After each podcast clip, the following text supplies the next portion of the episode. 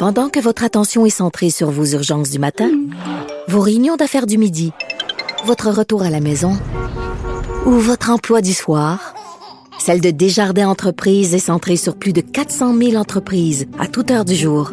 Grâce à notre connaissance des secteurs d'activité et à notre accompagnement spécialisé, nous aidons les entrepreneurs à relever chaque défi pour qu'ils puissent rester centrés sur ce qui compte, le développement de leur entreprise.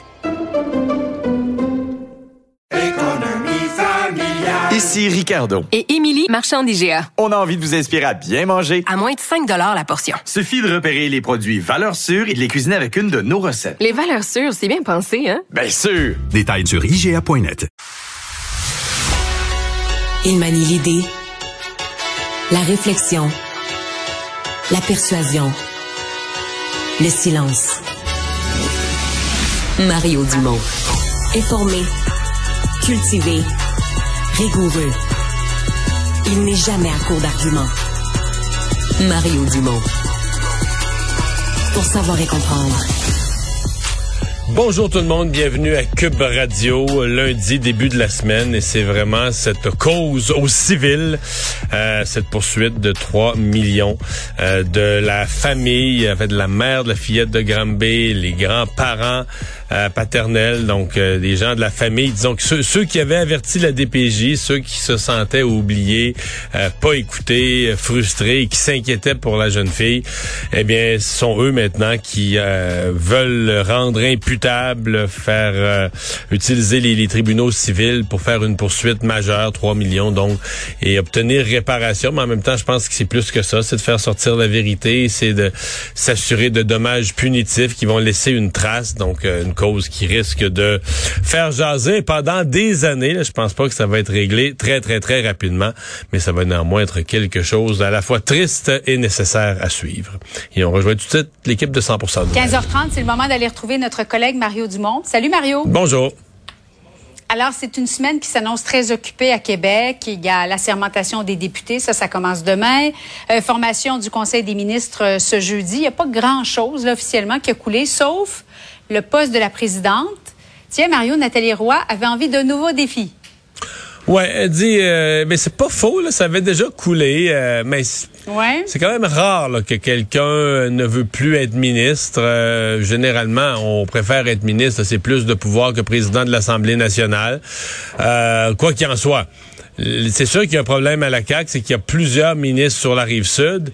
Et là, il y en a d'autres. Il y a l'ancienne présidente de l'Union des municipalités qui vient de se faire élire. Donc, euh, il risque d'avoir encore plus de trafic dans des comtés toutes voisins dans la même région de la Montérégie, où Nathalie Roy se retrouve au cœur de cette région-là, dans la circonscription de Montarville.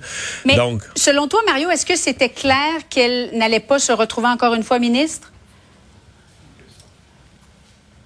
Euh... 50-50? Je pense qu'on euh, il y a une probabilité qu'elle avait reçu des signaux en ce sens qui l'ont mm. amené à, à songer à la présidence. C'est mon impression. Oui, c'est juste. Euh, géographiquement, peut-être qu'elle était d'emblée désavantagée aussi. Ah, ça, il n'y a, y a, aucun doute. Il n'y a aucun doute. Elle est vraiment dans une région, en fait, là, probablement la région au Québec, euh, la rive sud de Montréal, où il y a le plus de le plus de ministres. Et là, dans les nouveaux, nouvelles élus de ministres potentiels. Donc, euh, non, non, il y avait, il y avait un enjeu pour elle. Là, reste à voir qu'est-ce qu'il y en est. à ma connaissance, il y aurait d'autres députés, eux, des femmes députées, euh, qui pourraient être intéressées par la présidence. Mais est-ce qu'elles reçoivent un signal de François Legault? Garde, là, il y en a une que, comme Caucus, on est 90, puis il y en a une qu'on encourage, il y en a une qui a été choisie. Ou est-ce qu'on laissera la liberté à chacune de se présenter? Ça, euh, c'est ce qu'on va, c'est ce qu'on va savoir. Mario, comment ça fonctionne d'ailleurs? ceux et celles qui veulent se présenter lèvent la main. Par la suite, ce sont l'ensemble des députés qui votent et ça prend quoi, l'unanimité? La règle de l'Assemblée nationale, oublie les caucus, oublie les partis. La règle, c'est que le président est élu par ses pairs, tout simplement. Et donc, les personnes qui veulent être intéressées par la présidence là, doivent soumettre leur candidature avant la rentrée. Je me souviens pas comment ça fonctionne, mais doivent soumettre leur candidature. Puis s'il y a plus qu'une candidature, c'est un vote secret. Moi, quand j'étais député, je me souviens, j'ai déjà allé voter. Là. Il y avait mis, euh, on était tous à nos bureaux, il y avait mis deux petits, de chaque bord de, de, du siège du président, il y avait deux petites tables avec des, des euh, petits isoloirs, puis une petite boîte. On mettait nos bulletins de vote. On votait vraiment. Là, il y a été, les 125 députés sont passés, sont allés voter, puis on a choisi un président comme ça c'est dans le cadre d'un Parlement minoritaire. Maintenant, dans le cadre d'un gouvernement majoritaire, ben c'est bien certain, Julie, il n'y a pas besoin d'être trop fort en mathématiques pour comprendre que si François Legault donne un mot d'ordre, mm-hmm. il y a 90 députés sur 125. À moins que ça crée une bisbille dans son caucus, le mot d'ordre soit pas respecté, mais en début de mandat, le non-respect de la ligne de parti, c'est rare. fait que si François Legault dit moi je m'en mêle pas, et c'est un peu plus un peu plus la tradition fédérale. Il y a une tradition fédérale de dire non non, le président c'est pas le premier ministre. On laisse aller. Ceux qui sont intéressés se présentent, de tous les partis d'ailleurs, puis les députés votent. À Québec, on est dans un système hybride. Techniquement, on a le même système, dans le sens que ce sont les députés qui votent, le président est élu.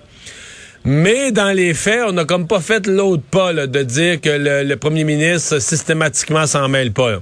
C'est comme le pas qu'on n'a pas encore fait. François Legault a l'air à jouer un peu entre les deux parce qu'aujourd'hui, il n'a pas dit qu'il appuyait Nathalie Roy, mais il a dit qu'il voyait ce que le, mot qui a sorti dans les nouvelles, c'est que le premier ministre voyait d'un bon oeil sa candidature. Ouais. Euh, c'est un peu comme s'il l'approuvait. Ben là, Mario, crois-tu que le, le, premier ministre a finalisé son conseil des ministres en fin de semaine? Les téléphones vont commencer à sonner quand, selon toi? Ben, en fait, euh, c'est parce que demain, c'est euh, l'assermentation des députés eux-mêmes. Alors, ça se peut qu'on attende, tu sais, euh, en faisant la sermentation sans avoir commencé. Euh, tu sais, tant que t'as pas commencé à faire les appels, il n'y a pas de déçu, là.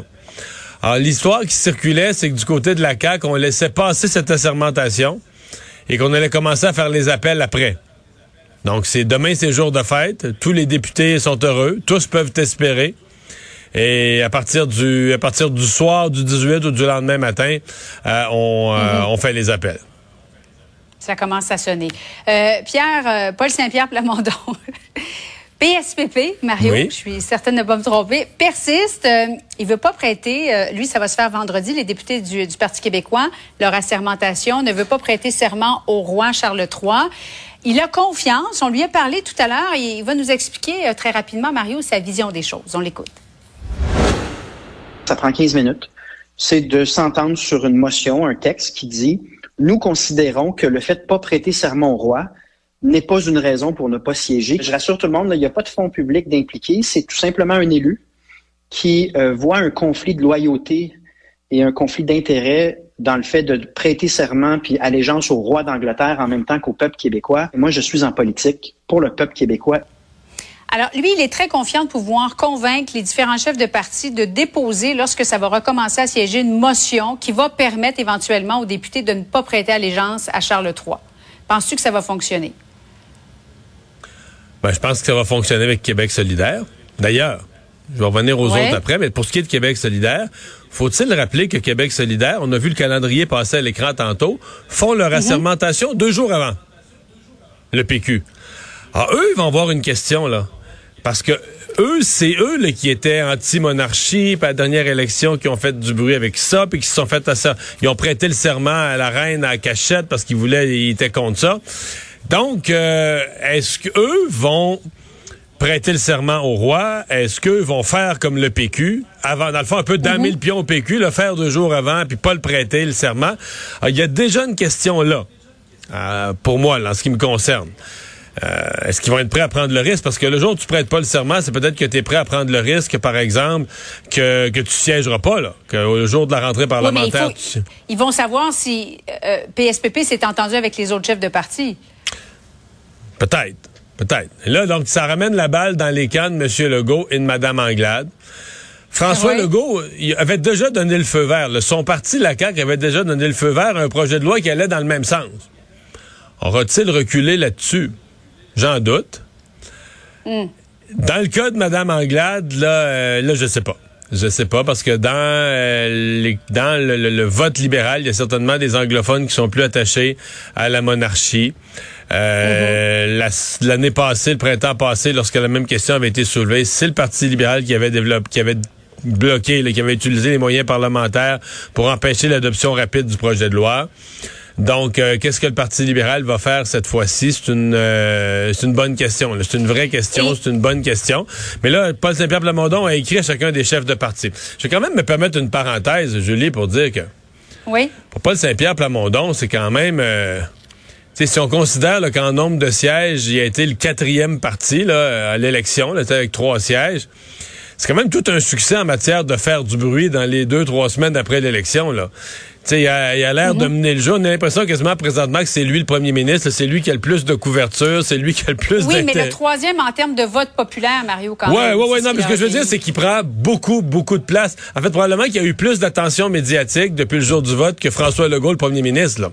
Hmm. Tu sais, il fait énormément de bruit. Alors, je dis pas que c'est juste ça le but, mais c'est certainement une réussite de la part du Parti québécois, de, comme on dit, d'occuper l'espace, puis de laisser une trace dans l'esprit des gens, puis, euh, tu sais, mettons, en termes de Ça visibilité depuis le jour du vote, là, il a bouffé Québec solidaire comme c'est même pas permis. là.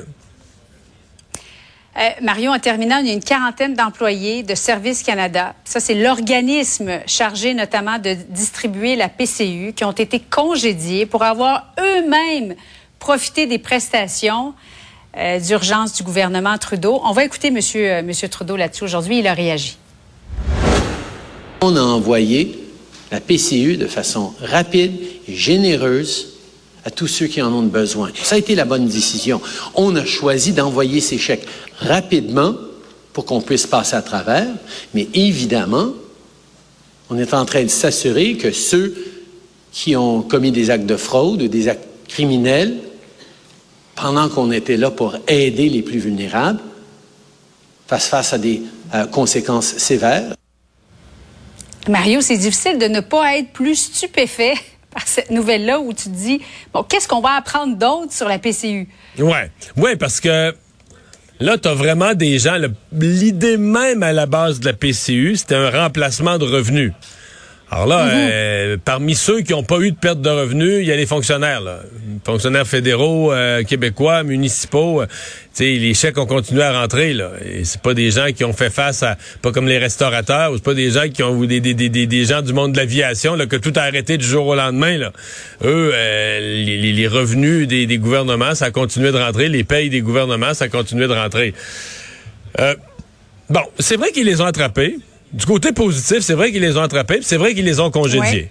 Puis congédier des fonctionnaires, c'est rare. Donc, euh, quand M. Trudeau dit qu'il y a eu des conséquences, puis tout ça, c'est vrai. Par contre, c'est sûr que c'est un peu inquiétant parce que tu dis, OK, eux ils travaillent dans le ministère, sont au gouvernement fédéral, s'inscrivent à PCU, reçoivent tout l'argent. Et ce que je comprends, c'est qu'on ne s'est rendu compte de, de, de la fraude que lors de leur rapport d'impôt. c'est lors de leur rapport d'impôt qu'on les a rattrapés, puis que là, on s'est rendu compte, mais voyons, ils ont, euh, ils ont reçu de la PCU, puis ils travaillent au ministère, et c'est comme ça qu'ils ont été attrapés. Ils ont été attrapés quand même, mais tu dis, OK, ça en dit long sur le fait que les chèques sortaient là, sans le moindre contrôle. C'est probablement pour, pour, pour ça qu'il en est sorti à l'extérieur du pays. Il y a des gens, il y a des gens qui avaient même pas d'adresse au Canada. Il y a des gens qui ont reçu de l'argent à l'extérieur du pays. Il y a toutes sortes de situations euh, quand même assez, assez loufoques avec ce, avec ce programme. M. Trudeau euh, disait dans l'extrait qu'on a entendu qu'il fallait aider vite. Ouais. Oui, c'est vrai au début. Mais je pense quand même qu'on a... euh, Il y, a, il y a un point, là, après le- le- le- les deux, trois premiers mois d'urgence passés, il y a un point de rupture où le gouvernement a manqué à son devoir là, de, de faire attention à comment on dépense l'argent des contribuables. là. Mario, merci beaucoup. Bon après-midi à toi. Au revoir.